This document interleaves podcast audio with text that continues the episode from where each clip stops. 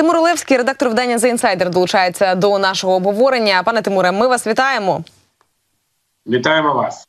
А, Пане Тимуре, ну мы опять возвращаемся к Пригожину и его сегодняшних неожиданных заявлений, потому что как-то резко и очень неожиданно он вышел, тупнул ножкой и сказал, что посмотрите, что вы все наделали. Эти мальчики, значит, это на вашей совести. Боеприпасов нет. Все, значит, мы собираемся и уходим из Бахмута. Но не сейчас, и даже не сегодня, и даже не завтра. Ну, а числа так где-то приблизительно 10 мая, наверное, уйдем. Что это было, Тимур? Да, да. А, ну, на самом деле, я внимательно следил за этим а, выступлением Пригожина ночным. Мы его даже экстренно ставили в новости. А, потому что тут есть три версии того, что происходит. Давайте я вам все три озвучу. Они на самом деле не противоречат друг другу.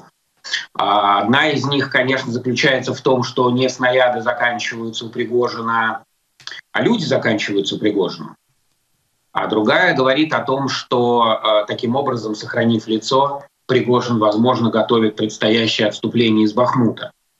Но, правда, есть и третья версия, и она, кстати, может быть э, самой адекватной. Дело в том, что до недавнего времени нынешний заместитель командира ЧВК «Вагнер», а Мизинцев такой генерал есть, работал в Министерстве обороны, и после того, как его отправили в отставку, мгновенно перешел в ЧВК «Вагнер». А вот там наш коллега Майкл Наки предположил, это только предположение, нет оснований никаких для этого, чтобы это точно утверждать, а, что Пригожин а, покупал снаряды в какой-то момент для своих солдат, а, потому что ему нужно было показывать большие успехи, чем всему остальному Министерству обороны. И это, конечно, чисто из политических соображений. Как раз этот Мизинцев и покрывал покупку снарядов в соседних частях, то есть фактически а, он перераспределял, используя бюджетные средства, которые есть у него самого и там, от черных схем а, деньги. Но, кстати, впрочем, и эксперты говорят, что Пригожин как и все российское руководство, по всему миру собирает снаряды, потому что объективно снарядов российской армии очень мало. Ну, в общем, на Западе тоже собирали для Украины помощь э, всевозможными снарядами и ракетами по всему миру. К такой войне никто не был готов. С Пригожин от Африки до Северной Кореи ездил собирать. Ничего не получилось. Но эти заявления э, сами по себе имеют такую невероятную силу, что все эти размышления о рациональном на самом деле немножко отходят в сторону. А, знаете, я тут на днях искал информацию, мне стало вдруг интересно. Помните, Ленин приехал в Россию, а, тогда еще а, недавно свергнувшую царя, Россию перед Октябрьским переворотом, который устроили большевики в пломбированном вагоне. Я пытался вспомнить, а что же такое пломбированный вагон? Вдруг понял, что эту историю не помню. Ну, в двух словах понятно, да, что Ленина хотел, Ленину сказали его соратники в России, что сейчас момент для того, чтобы захватить власть подходящий, и он договорился с немцами, которые то еще вели войну с Россией, таким образом, чтобы вагон был пломбирован буквально, и через территорию Германии он смог вернуться через Финляндию в Россию. А пломбирован он был только для того, чтобы формально не... А кто его не мог упрекнуть в помощи врага России, в том, что он возвращается в страну. Хотя на самом деле Германия сделала все для того, чтобы он это сделал, он договаривался через посредников. Я почему про Ленина заговорил сейчас?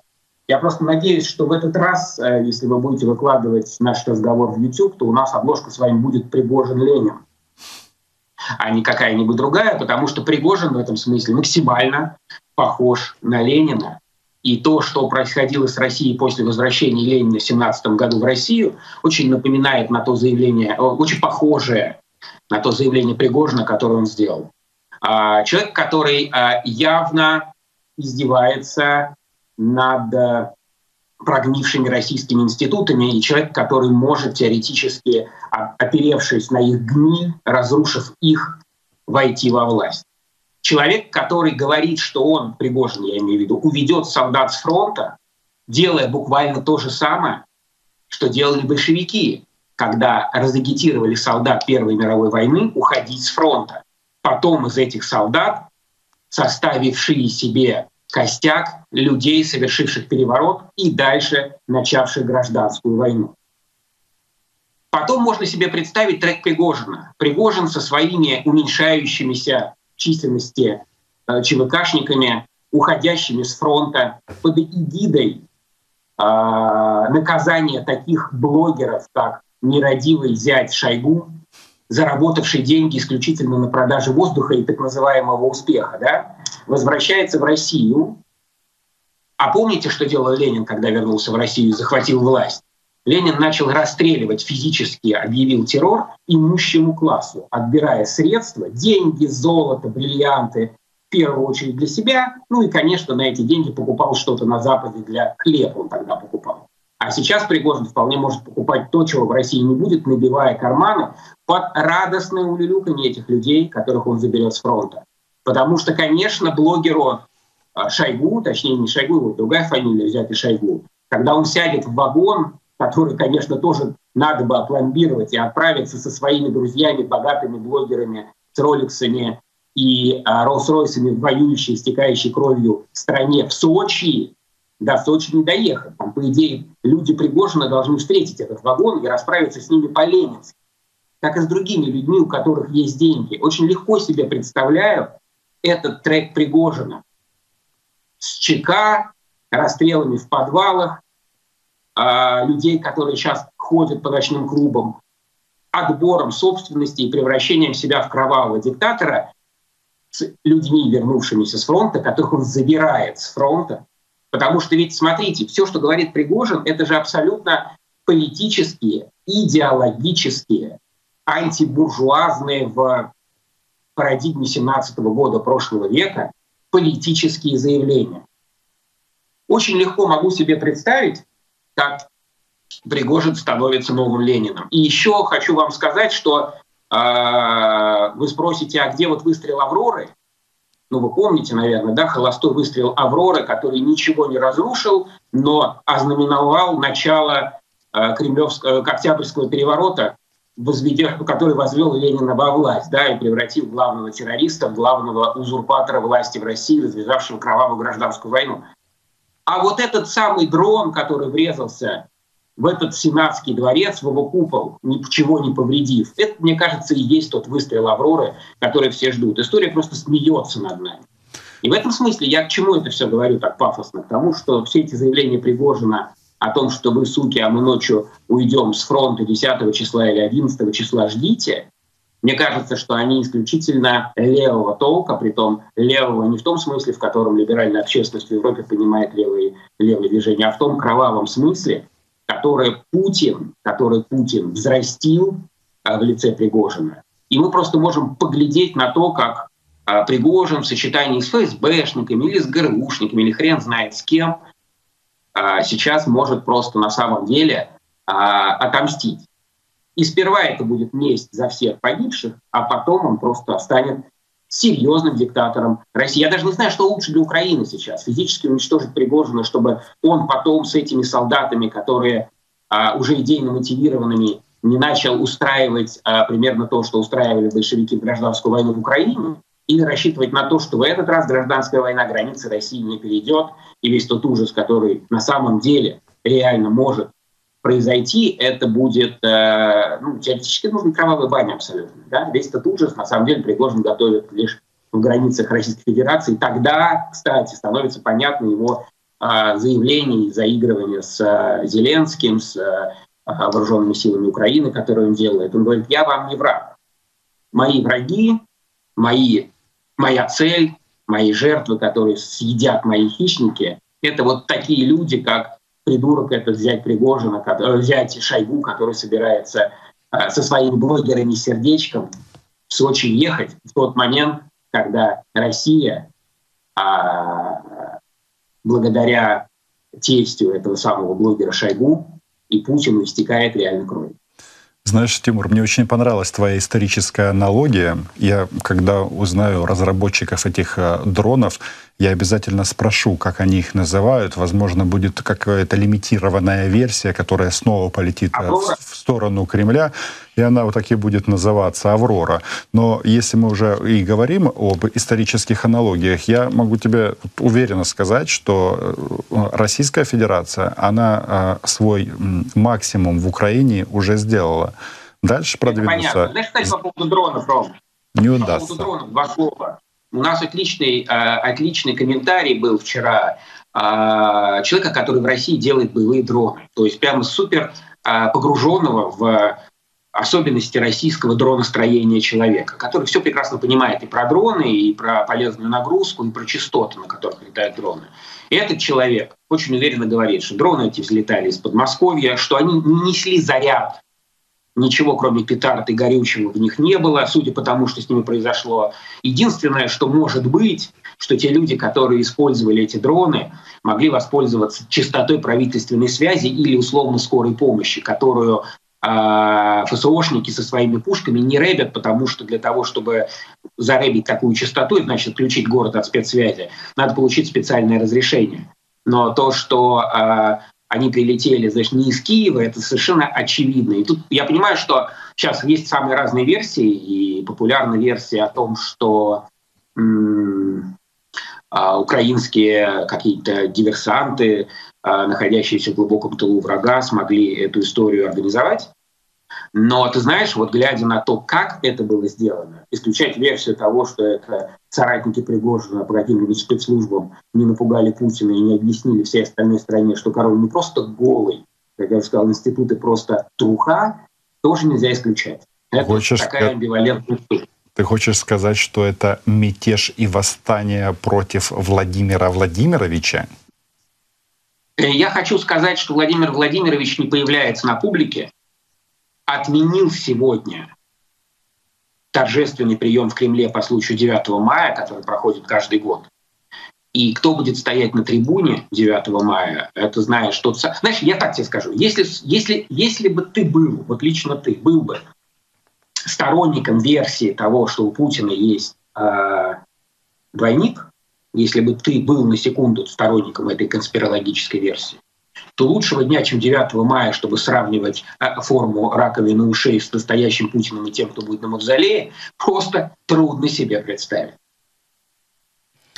А, тогда, если мы Пригожина сейчас сравнивали с Лениным, тогда мы Путина можем уже начинать э, сравнивать, я не знаю, с Ельциным?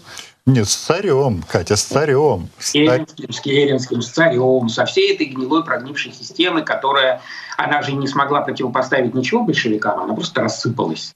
Ну, потому что перед этим страна долгие годы жила без конституции, без настоящей демократии, пережила сама себя, как кобра свой яд, и сгнила изнутри. А, и это, на самом деле, сейчас произошло с Россией. Нет, ничего нельзя сравнивать. Исторические аналогии очень, ну, такая, знаете, очень опасная вещь, потому что история никогда не повторяется. История, если чему-то и учит, то тому, что если А и Б равно С, то в другом случае ты берешь А и Б, скорее всего, получится что-то похожее на С. Конечно, все, что происходит сейчас, не имеет никакого отношения к Российской империи, хотя Путин так долго старался построить именно ее, так тщательно всех приучал к тому, что Россия — это Российская империя, он царь, а он наследник всех царей. У него свой сенат, синод. Тимур, доверие. Я с тобой полностью солидарен в части того, что на Керенского он не тянет. Во-первых, э, у Керенского судьба сложилась таким образом, что он прожил долгую жизнь и умер в Нью-Йорке в 70-м году. А и Николай... человек, кстати, был очень. Да, Николай II закончил жизнь свою немножко по-другому. Ну, может быть, кто-то скажет, я чересчур кровожадный, но я не желаю Владимиру Владимировичу закончить жизнь через много десятилетий где-то за границей. А, понятно, что это не США. Да, поэтому вы знаете, сказали о том, что история не повторяется, и то, что э, ошибки чему-то учат. Э, сегодня я увидела такую интересную фразу о том, что э, мои ошибки многому меня научили, поэтому я должен сделать их еще больше и продолжить это учение. Вот у меня ощущение, как будто Путин именно этим и занимается. Тимур, а по твоему а, мнению... Знаете, есть еще одна довольно опасная история. Тоже это чистая спекуляция. Сегодня, знаете, я сегодня пришел к вам поговорить, поспекулировать. Простите, могу себе позволить один раз в пятницу. Вы, наверное, видели а, информацию, пугающую, кстати, о том, что оккупационные власти Запорожской области собираются эвакуировать 70 тысяч человек, ну, то есть угнать в полон. А, но тут есть один нюанс. Помните, наверное, что когда из Херсона оккупационные власти угоняли э, мирное население, они его угоняли для того отчасти, чтобы под его прикрытием увести свои войска. А интересные вещи происходят. Некоторые истории учат нас просто на примере последних нескольких месяцев. Что называется, следим и удивляемся. Тут очень важным маркером является фраза «паники нет». Вот смотрим, есть у них... Да-да, значит, или, когда ее слышу... Или, или нет паники, или, или есть паника. Тимур, я хотел у тебя спросить. Вот э, я вот помню, буквально э, несколько дней назад, э, пока еще Пригожин не начал так откровенно крышить батон на Владимира Путина и на военное руководство, там они даже кино такое сняли, называется «Уроки музыки для Украины». Ну, мол, как ЧВК «Вагнер» воюет и так далее. Соответственно, из них э, лепили стопроцентных героев. Так вот, вопрос такой. Э, Пригожин — это вообще э, ну, известный человек в России? Его знают? Или все-таки... Знают. Понимаешь, Роман, конечно, знает, просто тут есть один нюанс тоже, вот, понимаешь, снарядов ему не хватает. Тут есть один нюанс, понимаешь, видно сейчас совершенно, мне кажется, даже, даже людям в России вот эти заявления, они на самом деле провоцируют, что те трупы, которые Пригожин показывает, это его политический капитал. Пригожин питается трупами. Он не защищает своих солдат от того, чтобы они стали трупами он э, труподел, который использует трупы для достижения политических целей. Просто Министерство обороны Российской Федерации занимается тем же самым. А разница только в том, что Пригожин, превращая живу, живых русских людей в неизбежные трупы на этой войне, отдает, хотя бы делает вид, что отдает им дань уважения. И это пользуется бешеной популярностью на самом деле. В этом смысле я не знаю, проводятся ли закрытые какие-нибудь э, сейчас социологические опросы там, Федеральной службы безопасности или ФСО или прочее, прочее.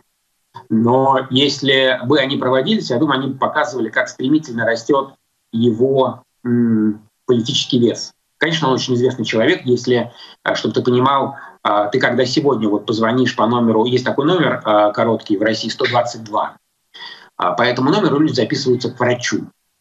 Набираешь 122 удобно очень и записываешься к врачу. Если ты в Сибири, например, позвонишь по номеру 122 в любом городе, то ты услышишь информацию. Для того, чтобы записаться на контракт э, в армию, нажмите 1. Для того, чтобы узнать о мобилизации, нажмите 2. Для того, чтобы записаться к врачу, нажмите 3. А чтобы записаться в ЧВК «Вагнер» на Какую? Нажмите 4. Как ты думаешь, известный человек Пригожин или нет? То есть, серьезно? Нажмите 4?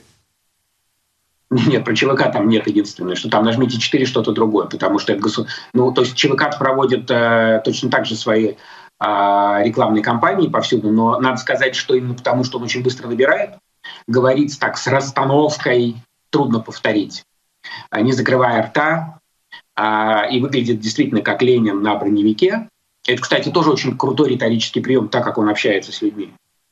А, его стараются преуменьшить всеми силами. А, то есть как бы не, дел, не, не выпячивать не делать из него самого известного военного. Сегодня вот Шойгу поехал э, на экскурсию в э, Южный э, военный округ, и, конечно, по телевизору будут показывать его. И Пригожина стараются, наоборот, преуменьшить для того, чтобы он не набирал такую бешеную большевистскую популярность. Но есть один нюанс. Но есть один нюанс. Когда потребовалось отмазать сына Пескова, а кто помог и какие репортажи сразу появились на всех федеральных каналах? Правильно, репортажи о том, как сын Пескова служит где? ЧВК. Потому что прекрасно понимает Дмитрий Песков, что сохранить живым своего сына а, сможет, если его туда и отправляли только Пригожин. А самое главное, круто для россиянина, если сын служил в ЧВК, а не, был, а не был мобилизован в Министерстве обороны, потому что то, в каком состоянии находится Министерство обороны и в каком состоянии находятся э, э, мобилизованные, ну, как бы мы с вами знаем все прекрасно, россияне знают об этом не хуже. И вот тот момент, что э, Пригожин становится представителем единственной боеспособной, нестыдной части российской армии для страны, которую предварительно и сейчас милитаризируют внутри, ну, мобилизи, мобили, мобилизируют, мобилизуют, извините, и милитаризуют. А, то есть делают армии, военную службу, все, что связано с войной, главным событием в истории, в стране и в жизни. Да? Конечно, для страны, которая находится в такой степени мобилизации, а, самый известный человек тот, который, кажется, воюет лучше всех. А что у Пригожина отлично, так это, конечно, с пиаром. И в этом смысле он а, единственный, а, за кого, как кажется, мне, людям, живущим в России, поддерживающим войну, не должно быть стыдно, потому что за Шойгу стыдно не может не быть. Э, Шойгу — это просто один сплошной ходячий стыд.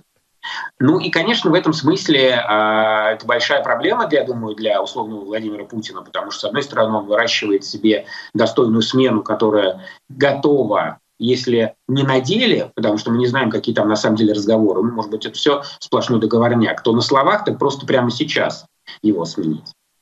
А его же нельзя поднимать. Ты помнишь, что Владимир Путин никогда не давал вырасти никому, кто может более или менее составить ему конкуренцию. А Пригожин, я думаю, сейчас в глазах многих людей может. И то, что он так руку протянул именно зэкам, то есть людям, которые, э, как бы это правильно объяснить, э, в России, как говорят, от сумы и от тюрьмы, то есть любой человек себя ассоциирует с человеком, который мог бы оказаться на зоне. А, это тоже неспроста. Единственное, что, как говорят вот некоторые военные эксперты из России, с которыми я говорил, которые, знаешь, желают остаться неназванными, потому что живут в России, что с такими людьми а в истории России, особенно в путинской истории России, часто что-то происходит. Это ультиматум про 10 мая — это ключевой, на самом деле, ультиматум. Если до 10 мая с Пригожиным ничего не случится по воле Путина, то я думаю, что после 10 мая что-то может случиться с Путиным по воле Пригожина. Вопросов много, ответов мало, времени тоже очень мало. Я предлагаю нам, э, знаете, такие пятничные э, встречи сделать регулярными для того, чтобы подбивать итоги э, той недели, которая прошла. А, спасибо за коментарі. Спасибо. Тимур Олевський, редактор видання The Insider, був з нами на зв'язку цієї години.